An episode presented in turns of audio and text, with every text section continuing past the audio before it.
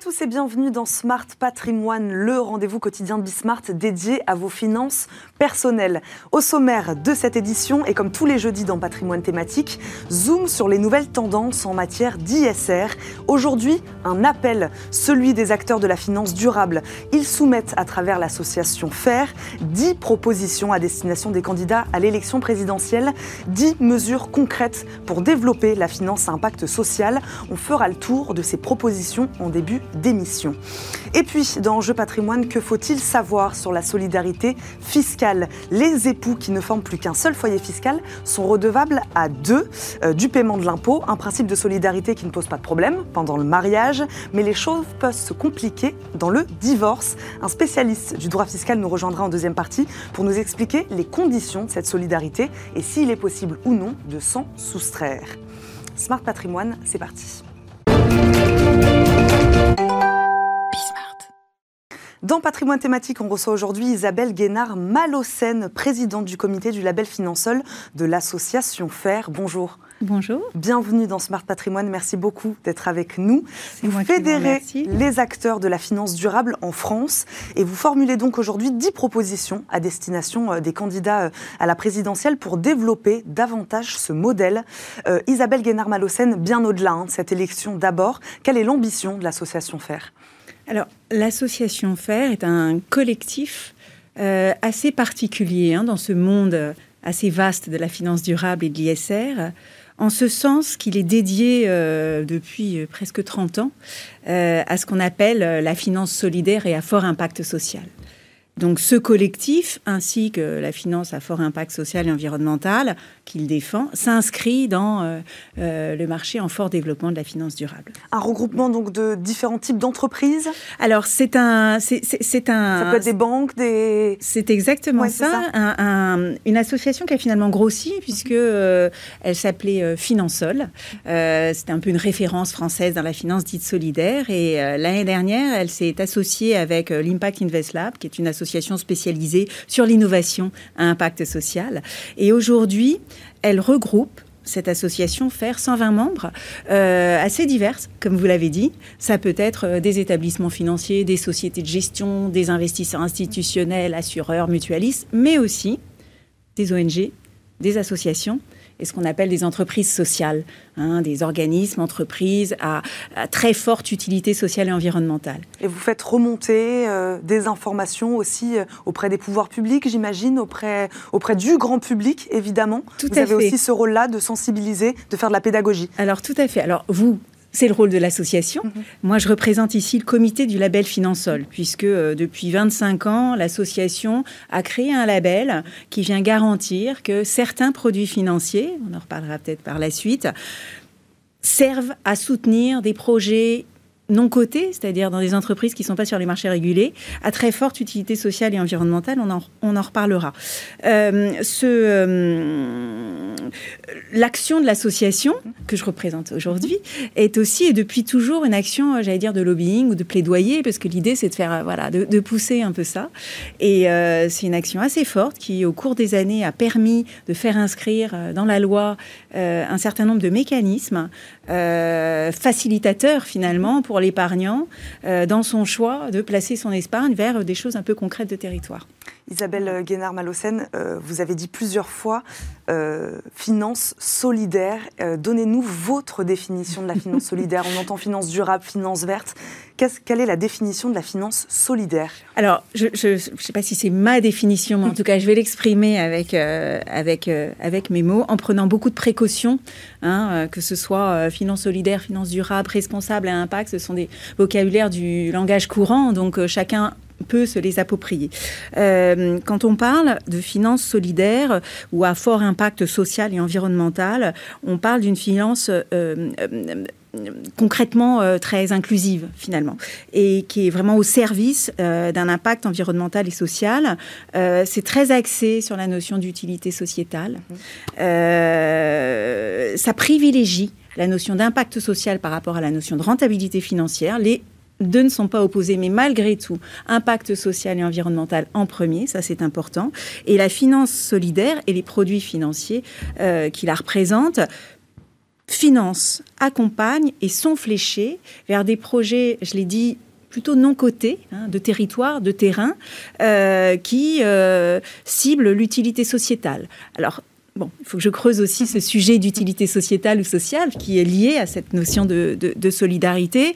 C'est euh, des entreprises qui répondent aux besoins de base, hein, des besoins de bien manger, de bien se loger, de travailler, de s'éduquer, mais pour des populations qui a priori en sont exclues ou dans des zones qui a priori en sont exclues. Donc c'est la finance solidaire, c'est pas une finance qui va favoriser euh, l'emploi, puisque finalement la finance euh, au sens large, hein, euh, même sur les marchés cotés, quand c'est investi dans les grosses entreprises, oui, l'emploi est favorisé. Mais là, très spécifiquement, ça s'adresse, que ce soit sur des projets environnementaux ou sociaux, à la notion d'apporter des solutions là où il n'y en a pas. En fait.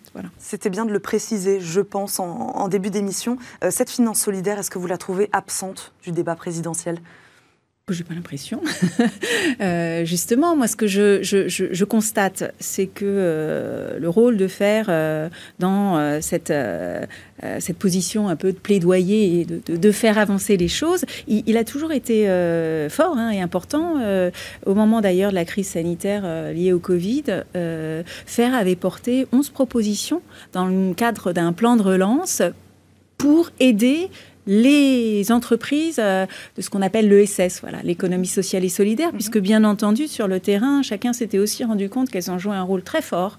Euh, et, et, FAIR avait apporté ce débat, et d'ailleurs, un certain nombre de ces propositions ont été suivies des années auparavant, d'autres propositions ont été également reprises par les pouvoirs politiques, que ce soit favoriser les produits de finances solidaires dans l'épargne salariale, euh, dans l'épargne retraite, euh, dans les LDDS, dont on va reparler justement. Donc, Donc ça euh, marche, les propositions que vous poussez sont écoutées, sont entendues et sont des fois reprises. C'est jamais assez, hein, puisqu'il faut pas, voilà, il faut être aussi très, très, très clair. on, on parle d'une d'une niche finalement hein, dans la finance durable. Euh, les produits d'épargne euh, solidaire à fort impact social euh, représentent à peu près 20 milliards d'euros. Là-dedans, on met tout, on met des fonds, on met mm. des contrats d'assurance, on met des livrets. 20 milliards d'euros, mm. voilà, par rapport à l'ensemble voilà, de, l'épargne des Français qui doivent être, je sais pas, 4 500, 5 000 milliards. C'est voilà, c'est vraiment tout petit, même par rapport à ce qu'on appelle la finance solidaire, c'est tout petit. Donc, on n'est pas assez écouté peut-être, mais voilà, le marché n'est pas non plus énorme. On parle de financement très spécifique, soit de petites sociétés en amorçage, soit de plus grosses sociétés qui ont besoin de se développer mais qui sont euh, très innovantes en fait, des entreprises sociales. Donc voilà, elles sont sans doute un peu mal connues euh, euh, des marchés réglementés et des financiers classiques. C'est intéressant ce que vous venez de dire, Isabelle Guénard-Malocène. 20,3 milliards d'euros, je crois, d'encours d'épargne solidaire en 2020. c'est ce que vous avez dit, 20 milliards. donc vous, vous voyez dans ces chiffres une adhésion pas encore assez suffisante des Français à la finance verte. Ça vient, ça vient des Français, ça vient des, institutions financières. Voilà, comment, comment vous regardez ces chiffres? Alors, pour, pour repréciser, hein, je, ne parle pas ici de finance verte, mais vraiment, comme je l'ai dit, de finance à impact social et solidaire. Donc, quand il s'agit de projets environnementaux, mm. il y a une dimension sociale, inclusive, euh, citoyenne qui est, mm-hmm. qui est, très forte. 20 euh, bah, milliards, c'est pas beaucoup, mais c'est beaucoup. Mm. quand on regarde un peu les taux de croissance de ces encours publiés dans le, Zoom de la finance solidaire tous les ans, notamment, c'est des croissances à deux chiffres. et ce qui est intéressant, c'est qu'indépendamment de l'évolution des marchés financiers, que ce soit les marchés actions ou les marchés de taux, la progression est là. Donc il y a un véritable engouement. Euh, moi, je crois beaucoup que... Ce secteur financier, est-ce qu'il s'était fixé des objectifs assez hauts? Ces, dernières années bah, L'engouement est là, les objectifs étaient-ils assez élevés? Je pense que ce n'est pas une histoire euh, d'objectifs, c'est vraiment une histoire de donner euh, aux Français, aux épargnants, mais aussi aux investisseurs institutionnels. Hein, de leur donner les outils. Exactement, les outils, l'envie, les moyens, euh, voire faire sauter certains verrous réglementaires. Mmh. Hein, c'est ce, dont il s'agit ici dans certaines des propositions du livre blanc. donc voilà, tout ça avance, mais il y, y, a la possibilité d'accélérer un peu le mouvement et, je pense, et vous l'avez dit, qu'il y a une, appétence euh, tout, euh, voilà, tout, à fait claire hein, des épargnants comme des citoyens euh, sur ces sujets, dans la mesure où ils arrivent à comprendre, on arrive à comprendre ce, qu'on finance, voilà, ce qu'on finance. Et, le, le, sujet, on reparlera peut-être, c'est voilà, est-ce que c'est du social washing, de l'impact washing, du green washing? On ne veut pas s'inscrire dans ce débat-là. On veut juste dire, bah voilà, donner des outils, Et avec le label, c'est ce que nous essayons mhm. de faire on met un tampon sur les choses qui vont bien financer euh, ce que les épargnants ont envie de soutenir comme projet de territoire. En effet, on va rentrer dans le détail de ces outils aujourd'hui mis à disposition donc euh, des Français. Euh, pour épargner euh, solidairement. Voilà, c'est le, le, mot solidaire. vous en avez parlé donc des dix propositions. Comment vous les avez dégagées, ces dix propositions? Comment on, fait, comment on fait une tambouille et ensuite on en, propose dix? Voilà. alors, je, alors, je pense que l'équipe du plaidoyer de l'association FAIR voilà, serait, serait bien mieux placée que moi pour, pour en parler. Et puis, c'est un, un travail de, plusieurs dizaines d'années, j'allais dire, puisque FAIR voilà, est en contact des, des acteurs, et notamment politiques, euh, depuis, euh, depuis très longtemps, très longtemps en France. Euh, ce qui, ce, qui ce, qui a peut-être été difficile, et ce qui a peut-être été toujours difficile, mais je pense que c'est ce qui donne la fin à ces propositions, c'est que, je vous l'ai dit, c'est un collectif, il y a plus, aujourd'hui, il y a plus de 120, 120 membres. Donc, et ces propositions, elles sont issues de ces discussions, de ces mhm. réflexions, de ces échanges avec ces membres, et c'est intéressant de se dire qu'autour de la table, moi qui assiste au conseil d'administration de l'association, voilà, il y a en effet des banquiers, des sociétés de gestion, des petites associations, mhm. des entreprises sociales, ESS historiques, de nouvelles entreprises sociales innovantes. Et pourquoi ça marche finalement? Parce qu'il y a quelque chose qui sort. C'est parce que ces acteurs ont l'habitude de parler ensemble, de travailler ensemble, et que la finance solidaire, notamment dans des produits, ce qu'on appelle 90-10, existe depuis très longtemps en France. Donc ça permet, voilà, c'est un peu le, le, point de contact entre les acteurs de mhm. terrain, quoi, les entreprises euh, sociales, que ce soit dans l'habitat très social, que ce soit, bon, on a beaucoup, on a beaucoup d'exemples, et leurs financeurs.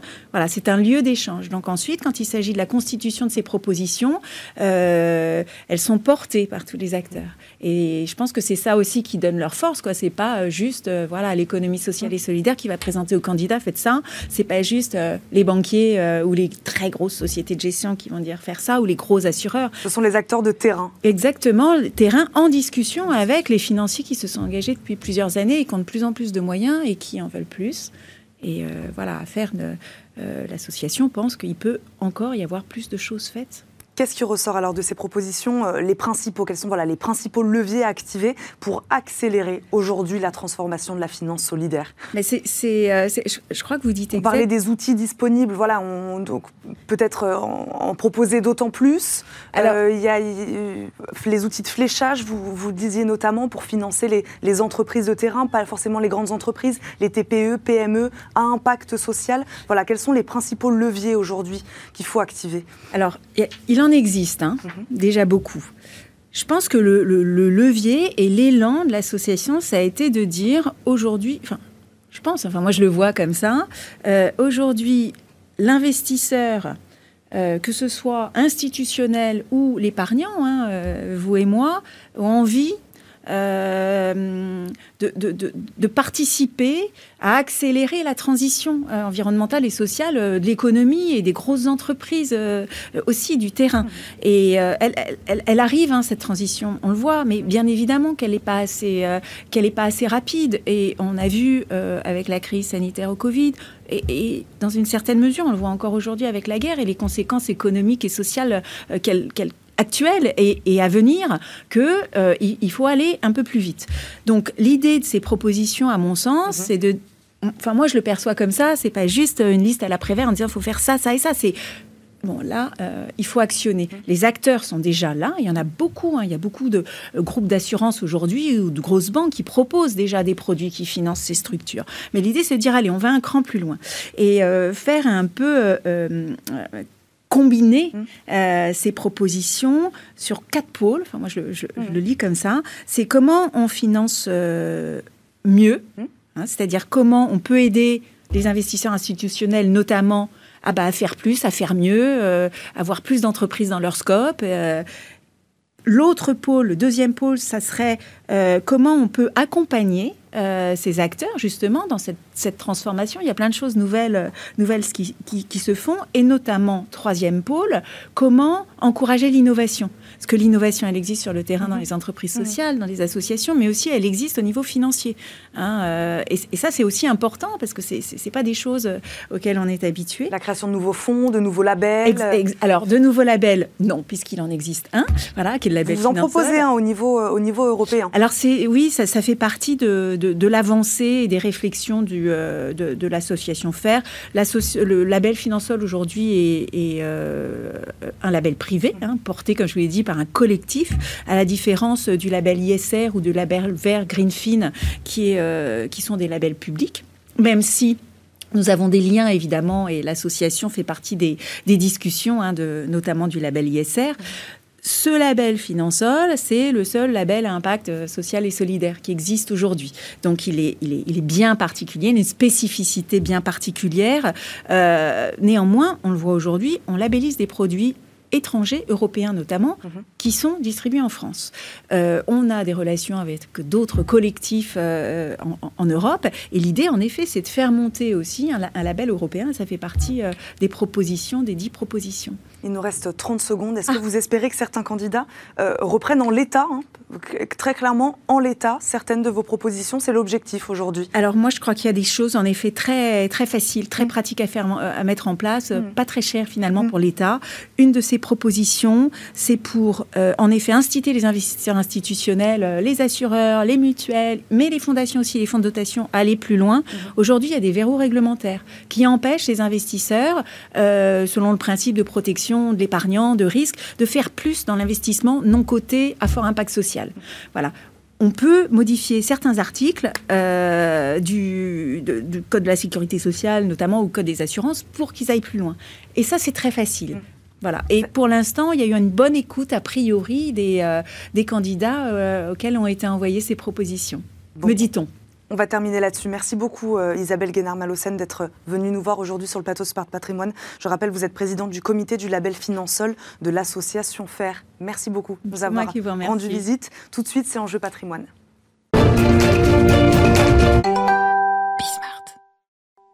C'est parti pour Enjeu patrimoine où nous répondons chaque jour à une grande question liée à la gestion de votre patrimoine. Aujourd'hui, la solidarité fiscale, que faut-il savoir? Les époux ou les partenaires d'impact qui ne forment plus qu'un seul foyer fiscal sont redevables à deux du paiement de l'impôt. On appelle ça la solidarité fiscale. Cela ne pose pas de problème pendant le mariage, mais les choses se compliquent en cas de divorce. Notre invité va nous aider à y voir plus clair. Frédéric Douet, professeur de droit fiscal à l'Université de Rouen, Normandie, nous accompagne aujourd'hui. Bonjour. Bonjour. Merci d'être avec nous euh, aujourd'hui. Euh, Frédéric Douai, donc lorsqu'on est marié ou paxé, on doit réaliser une déclaration commune et régler à deux les dettes fiscales, même en cas de séparation? Oui, alors ce qu'il faut savoir, euh, pour essayer d'expliquer les choses simplement, c'est que les époux sont solidaires pour le paiement de trois impôts. Ils sont solidaires pour le paiement de l'impôt sur le revenu à condition qu'ils fassent l'objet d'une imposition commune. On pourra en mhm. reparler juste après. Ils mhm. sont solidaires également pour le paiement de la taxe d'habitation à condition de vivre sous le même toit. Et ils sont solidaires également pour le paiement de l'impôt euh, sur la fortune immobilière.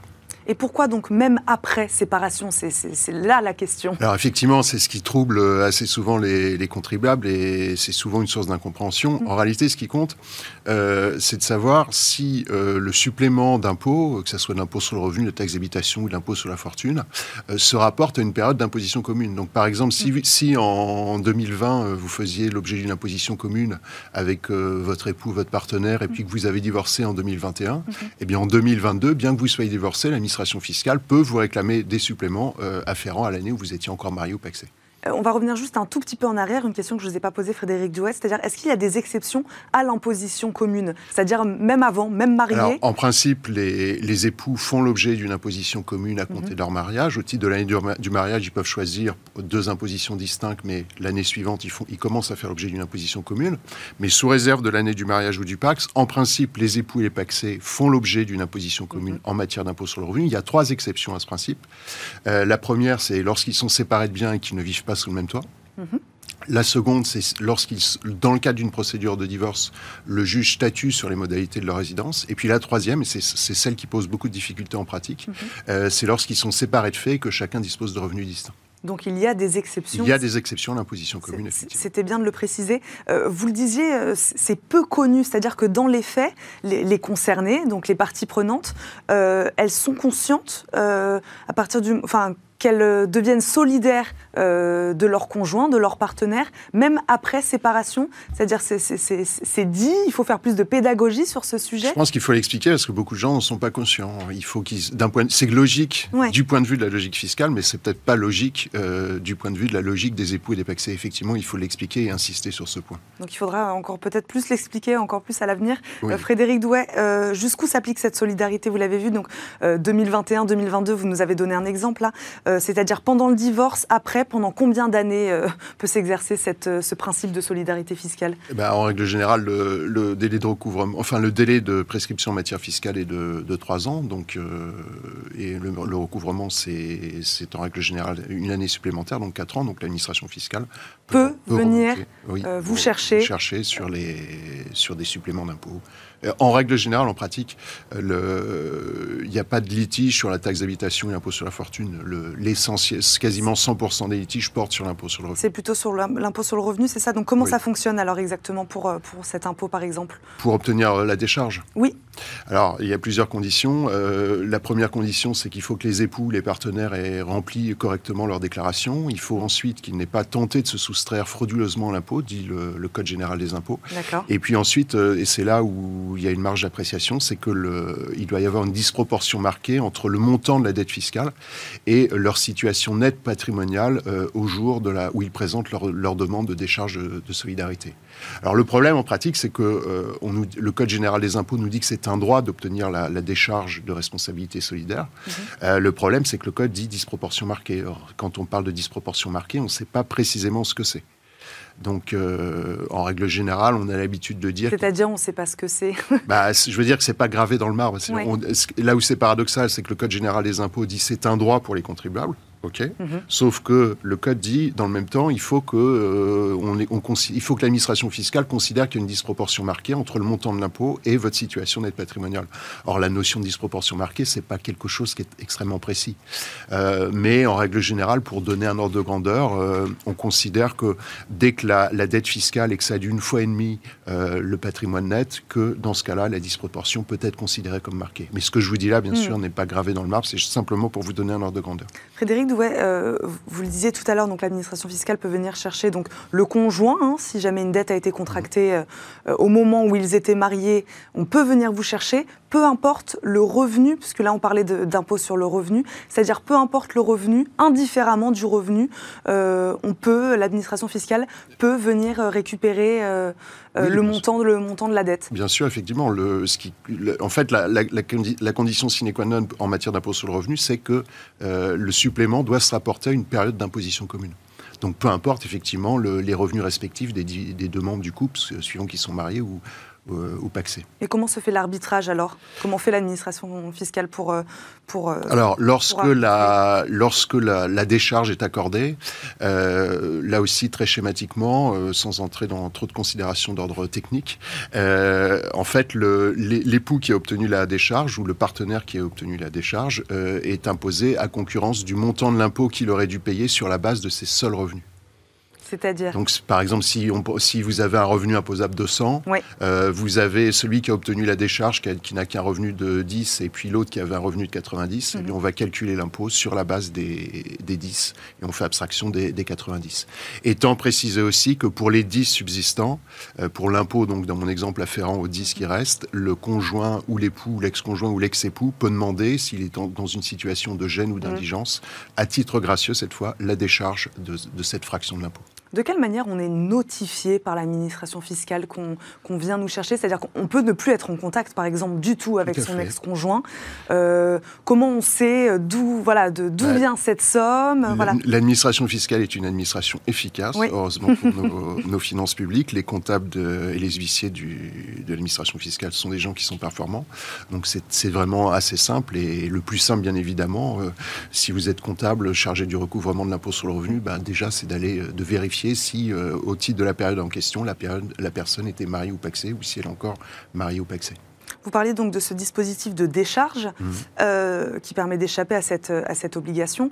Euh, est-ce qu'il est suffisamment accessible? Euh, accessible de quel point de vue? Euh, C'est-à-dire, est-ce qu'on peut euh, facilement remplir les conditions qui nous permettraient de dire, bah non, je ne peux pas payer, je ne peux pas payer cette somme, je ne suis plus solidaire de, de mon ex-conjoint C'est assez technique quand même, donc il vaut mieux quand même se faire, se faire assister. Oui. parce qu'il faut adresser la, la, demande par lettre recommandée avec avis de réception à la direction départementale des finances publiques. Donc se faire assister par un avocat? Un, avocat, oui, bien sûr, mhm. spécialisé en matière fiscale. Il y a tout un tas de pièces à joindre, tous les justificatifs. Et puis la particularité, c'est que euh, en, cas de contentieux ultérieur, si votre demande est rejetée et que vous saisissez le tribunal administratif pour contester la décision qui a été prise par l'administration fiscale, mhm. il y a tout un tas de petites subtilités, notamment le fait que vous ne pouvez pas produire d'autres pièces que celles que vous avez jointes à votre réclamation préalable. Donc avant de, avant de faire quoi que ce soit, il vaut mieux, il vaut mieux éviter euh, de jouer tout seul euh, si on ne sait pas trop jouer ou pas du tout. Mais ce dispositif, il a été assoupli, hein, je crois, ces dernières, ces dernières années ce dispositif d'obtention de la décharge?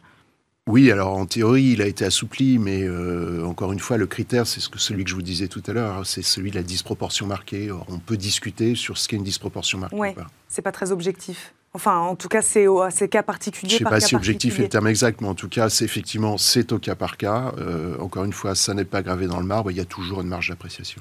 Que se passe-t-il euh, On m'a posé la question tout à l'heure. Que se passe-t-il lorsqu'on se remarie, si on se remarie euh, dans les 2-3 ans où on est encore solidaire fiscalement de son ex-conjoint euh, C'est-à-dire donc on, ne déclare pas, on ne peut pas avoir une seule déclaration avec son nouveau conjoint? Si, si, si, c'est possible? Bah, D'accord. Donc si vous vous remariez ou vous vous paxez, bah, vous faites à nouveau normalement une déclaration commune. Une déclaration commune, mais il n'en demeure pas moins que si vous avez des, dettes fiscales antérieures à votre mariage ou à votre pax dû afférent à la période où vous étiez entièrement marié ou paxé, eh bien vous, êtes, vous restez néanmoins solidaire. Une question un peu moins drôle, que se passe-t-il en cas de décès Alors ça, c'est le, gros trou dans la raquette. Euh, il y, a du, y a eu du, contentieux sur la question.